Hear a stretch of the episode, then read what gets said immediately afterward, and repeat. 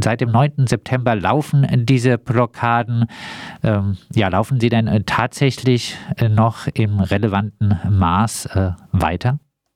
Du hast gerade sowas von Fake News verbreitet, weil die laufen nicht mehr weiter. Die sind heute setzen die aus. Aber äh, im Prinzip, seit du gestern das Interview äh, anfragtest, hat sich was Entscheidendes verändert. Nämlich Extinction Rebellion haben angekündigt, dass sie die vorläufig aussetzen. Also das Ganze geht weiter. Aber vorläufig, und zwar bis nächsten Dienstag, soll die ganze Geschichte ausgesetzt werden. Das ist deswegen, weil es einen Parlamentsantrag gibt von zwei grünen linksliberalen Parteien, die ähm, der zum Inhalt hat, dass ähm, Szenarios seitens der Regierung ausgearbeitet werden sollen, wie man diese Subventionen runterfahren kann, innerhalb der nächsten zwei bis sieben Jahre. Das heißt, bis darüber entschieden worden ist im Parlament nächsten Dienstag, gibt es keine Aktion. Danach geht es vermutlich weiter. Szenario ausarbeiten, äh, wie äh, fossile Subventionen heruntergefahren äh, werden könnten. Das klingt jetzt alles aber nicht so wirklich konkret, oder? Äh, naja, also es ist so, um es konkreter zu machen, bei diesen Subventionen, äh, fossilen Subventionen handelt es sich um sowas wie Steuererleichterungen, äh, direkte, indirekte Subventionen, wo also zum Beispiel Raffinerien, ähm, Binnenschifffahrt, wer noch Airlines sind betroffen, äh, die damit Steuern einsparen können zum Beispiel. Und es geht um Beträge von insgesamt äh, gegen die 40 Milliarden äh, im Jahr. Also neulich wurde mal ausgerechnet, 37 bis 40 Milliarden könnten es sein.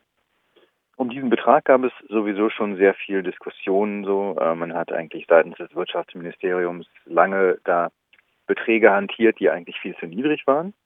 Und naja, also wenn du sagst inkonkret, äh, man kann sich vielleicht nicht viel darunter vorstellen, aber natürlich musst du erstmal überlegen, wie können sie runtergefahren werden. Und diese Szenarien, ähm, von denen im Moment niemand weiß, wie sie aussehen, aber die sollen dann präsentiert werden in der nächsten Zeit und naja, dann stimmt man darüber ab, wird das gemacht oder nicht. Und dann kann es sein, dass die, ähm, die Proteste tatsächlich, wenn es naja, ein Konzept gibt, um das äh, in, in relativ schneller Zeit umfangreich zu machen, dass sie dann tatsächlich eingestellt werden, aber es ist wahrscheinlicher eigentlich, dass die weitergehen. Gibt es äh, denn Chancen äh, darauf, dass eine Mehrheit im Parlament äh, diesen Antrag äh, zum äh, langsam herunterfahren oder dann auch zum Einstellen dieser fossilen Subventionen mitträgt? Hängt, äh, denke ich, von den, vom Umfang ab und vom Konzept. Es ist, ich, ich zweifle daran. Man muss sich angucken, wie das tatsächlich aussieht. Ähm, es, ist, es ist nicht so, dass es eigentlich ähm, eine allzu große Mehrheit dafür geben sollte. Ich denke, es wird persönlich eine, eine knappe Sache. Man kann das äh, zum jetzigen Zeitpunkt aber relativ schlecht vorhersagen. Ich, ähm, auch wenn ich äh, anfänglich dann äh, Fake News verbreitet habe, aber äh, scheinbar bis gestern liefen ja diese täglichen äh, Blockaden äh, der Autobahn. Wie äh, wurden diese denn in den Niederlanden diskutiert?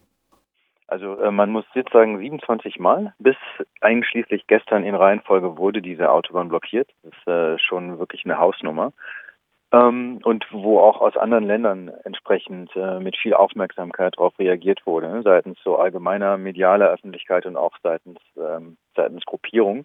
Zum Beispiel war die letzte Generation neulich am Start und hat auch mit demonstriert in Den Haag. Und in den Niederlanden ist es so, dass es tatsächlich sehr viel Unterstützung gibt. Ähm, das ist einerseits so im Allgemeinen vielleicht in der Bevölkerung, äh, wo ich denke, ja, es geteilt, aber eben viel auch Unterstützung. Ähm, und dann gibt es eine Gruppe um Extinction Rebellion herum, wo auch äh, andere äh, zivilgesellschaftliche Organisationen, auch Umweltschutz- und Klimaorganisationen sich zusammengetan haben, die tatsächlich auch immer dabei sind, um so nicht direkt auf die Straße mitzugehen, aber als Support und die drumherum stehen und die skandieren und das auch dann zeigen durch ihre Anwesenheit, wie ihr seid nicht alleine, wir sind dabei und wir stehen hinter euch. Und das äh, erlebt man zum Beispiel auch, wenn man auf so einer Blockade mal da war, irgendwann vor ein paar Wochen. Ähm, als ich dort rumlief, hörte man tatsächlich, bevor die Leute auf die, so die Aktivistinnen auf die Autobahn liefen, ähm, beziehungsweise ein Zubringer zu einer Autobahn, um konkret zu sagen, ist das, äh, und dann kamen Leute vorbei, wie eine alte Frau auf dem Fahrrad, bisschen klischeemäßig, aber das war das Bild, die so vorbeifuhr und ganz freundlich rief, haltet durch. Und die Szene gab es also ein paar Mal.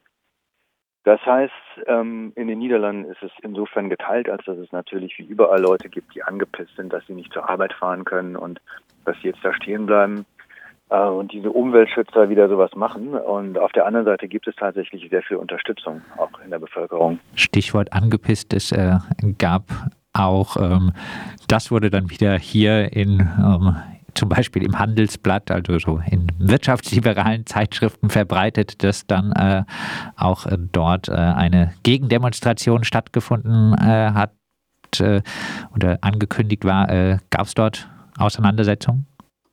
Das mag das die, die, wirtschaftsliberale Blätter wahrscheinlich freuen, dass das so ist. Und es gab eine Gegendemonstration, aber Auseinandersetzung äh, ist, ist wirklich hochgegriffen. Ja, es gab Leute, die dagegen demonstriert haben. Und warum sollst du das nicht tun, wenn du dagegen bist? Aber ähm, es ist es ist tatsächlich so, dass es ja, man, es ist schwierig prozentual zu sagen, wie, dich, wie sich die Verhältnisse so äußern, aber es gibt eben sehr viel Unterstützung und dass irgendwann mal Leute dort auftauchen und sagen, ja, finden wir nicht so toll. Ähm, es liegt in der Natur der Sache, wenn man das 27 Tage lang durchhält. In äh, den Niederlanden stehen ja auch im November äh, Wahlen an. Ähm, insgesamt, so die letzten Jahre, war es ja eher so, dass man berichtet hat, auch von einem ziemlichen Rechtsruck in äh, den Niederlanden. Du sagst jetzt, es gibt durchaus viel Unterstützung auch für diese äh, Proteste, für diese Autobahnblockaden, für die Forderung nach äh, ein, einer Reduzierung äh, dieser fossilen ähm, Steuererleichterungen. Ähm, woran liegt das? Liegt dass das äh, trotz äh, dieses Rechtsrucks äh, so ist, ähm, jetzt hiesige Rechte äh, negieren ja eher den Klimawandel. Liegt es an der geografischen Lage der be direkten Betroffenheit oder äh, was sind deine Vermutungen? Ich denke, dass das Klimawandel durchaus in, in äh, jeglicher Rechten eigentlich in Europa, zumindest wie ich das gerade einschätze, ähm, durchaus eine Rolle spielt. In dem Sinn, äh, wenn man wenn man ihn negiert, ist es ja auch ein Thema. Und zwar lässt es sich dann wieder dahin, sieht man in Deutschland natürlich auch in anderen Ländern äh, und hier ganz bestimmt auch, äh, dass man äh, daraus den Schluss zieht, äh, ihr seid Ansteller, ihr, ihr macht hier eine Welle um was, was es im Endeffekt vielleicht gar nicht gibt. Auf jeden Fall ist es schwer übertrieben. Und es ist wieder so ein Ausdruck davon, dass sich eine irgendwie linksliberal oder linksgrün versiff, ne, wie sie das nennen, dann ähm, also eine Elite so auf Kosten der äh, armen normalen Bevölkerung kennt man ja alles. Äh, und insofern äh, diese Argumentation gibt es in vielen Ländern und die gibt es hier auch. Ähm, das heißt, ich würde dem nicht zustimmen, dass, dass die Rechte dieses Thema so vernachlässigt. So, also gerade vielleicht in dem Beharren darauf, dass es kein Thema ist, ist es eigentlich sehr präsent und es ist Teil äh, dieses Konstrukts, dass dort eine, sorry, ich habe hier im Hintergrund Geräusch, einen Moment. Es ist Teil dieses Konstrukts, dass es eben diese vermeintliche linksliberale grüne Elite gibt, die äh, der armen wirklichen Bevölkerung alles so äh, durch den Hals drückt, auf was sie keine, keine Lust haben. Ja, ähm, vielleicht sprechen wir noch einmal bei diesen Blockaden hier in äh, Deutschland gab es ja auch immer wieder viele Videos von brutalen ähm, Polizeieinsätzen, von äh, regelmäßig angewendeten äh, Schmerzgriffen. Teilweise gab es Berichte, dass äh, die niederländische Polizei da etwas äh, sanfter vorgegangen sein soll. Äh, kannst du das bestätigen? Es gibt beides. Es gibt Berichte von von äh, Extinction Rebellion Leuten, dass die Polizei ihre ihr an äh, ihr Vorgehen durchaus ähm, härter gemacht hat, durchaus äh, heftiger und schmerzhafter vorgeht äh, und das das hat sich gehäuft, je länger das äh, angedauert hat. Es gab seitens Extinction auch ähm, die Idee, irgendwann nicht mehr mitzuarbeiten bei den Verhaftungen. Am Anfang äh, durch den Ansatz von Extinction Rebellion so bewusst friedlich zu sein, gab es auch manchmal solche solche Szenen, äh, wo man gesehen hat, dass die Leute sehr bereitwillig sich verhaften lassen haben und aufgestanden sind, als dazu aufgefordert wurden, solche Sachen. Äh, diese Strategie wollte man irgendwann ändern. Also es sieht, ähm, man sieht, dass mit mit Verlauf der Zeit nach insgesamt dann 27 Protesttagen ähm, sich durchaus ein Potenzial da ergeben hat, dass die ganze Sache konfliktträchtiger ablaufen kann und auf jeden Fall natürlich auch seitens Polizei. Auf der anderen Seite sieht man, äh, dass sie so kleine Wegelchen haben, also wie so ein, das ist wie so ein, wie so ein Kinderwagen, wo ein Kind drauf sitzt, ne? mit, mit Orange waren die, glaube ich, mit so Rollen drunter, wo sie dann äh, Demonstrantinnen draufgehoben haben und auf diesen Wegelchen weggerollt haben. Also das äh, gab es tatsächlich auch. Und ähm, naja, insofern ist es ein gemischtes Bild. Es gibt Berichte von, von zu brutalem Eingreifen. Und es gibt diese Szenen und äh, es gibt natürlich die Diskussion um die Wasserwerfer, die äh, Extinction Rebellion eigentlich veranlassen wollten, dass man verbietet, dass Wasserwerfer in solchen Situationen zu Einsatz kamen. Denn es gab immer wieder Wasserwerfer-Einsatz und äh, bisweilen kam der Wasserwerfer übrigens auch aus Deutschland wo es dann so ein, der, das ganze Wasser oben rausgeschossen kam und dazwischen leuchtete in der Spätsommersonne so ein großes Schild bläulich mit Polizei. Dann gab es auch einen Demonstrant, der auf dem Boden saß mit einem schönen Schild, wo drauf stand, Wasserwerfer geht zurück nach Deutschland. Wasserwerfer geht zurück nach Deutschland. Ja, äh, abschließend äh, dann, ähm, wie äh, du hast gesagt, bis äh, Dienstag erstmal ausgesetzt, die Blockaden. Was äh, sind äh, deine Erwartungen? Wie äh, wird weitergehen äh, mit den Autobahnblockaden und äh, dann mit der Subvention, der Diskussion, der für die fossile äh, Energien ein Thema, was ja auch jetzt über das Dienstwagenprivileg und Kerosinsteuer äh, durchaus auch in Deutschland äh, bekannt ist. Ich denke, dass die, die Thematik und die Bilder von A12 in Den Haag, die von Klimaschützerinnen blockiert wird, ganz bestimmt nicht vorbei ist. Denn das Ganze, was wir in den letzten 27 Tagen gesehen haben, hat eine Vorgeschichte. Also es ist das insgesamt seit dem 9. September, als das begann. Das war der achte Protest, die achte Blockade.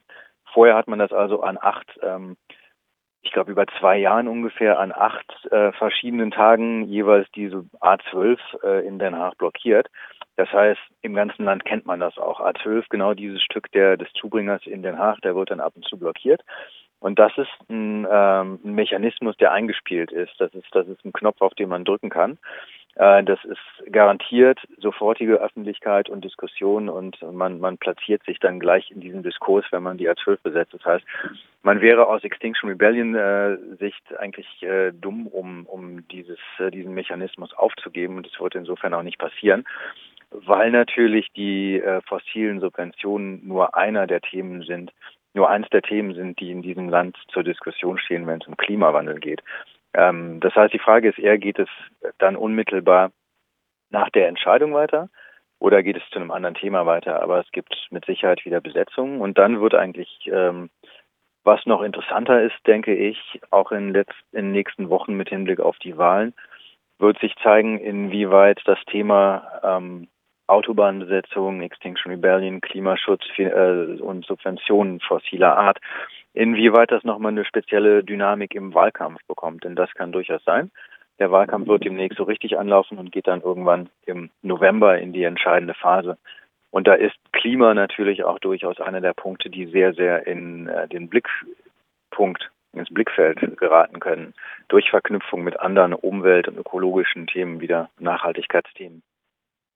Und äh, wir werden dann, denke ich, auch noch einmal darauf blicken, wie sich das äh, Ganze entwickelt. Immer wieder gab es ja auch in den Niederlanden äh, Proteste eher äh, von äh, der ähm, Seite der Landwirte, die äh, eine weiter so eher dafür protestiert haben.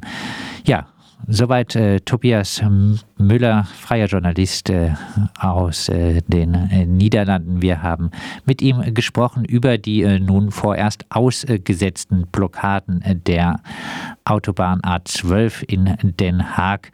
Extinction Rebellion hatte die über einen recht langen Zeitraum jeden Tag besetzt, um ein Ende der fossilen Subventionen äh, zu fordern. Und äh, das ganze Thema ist jetzt erst einmal Thema dann im niederländischen Parlament.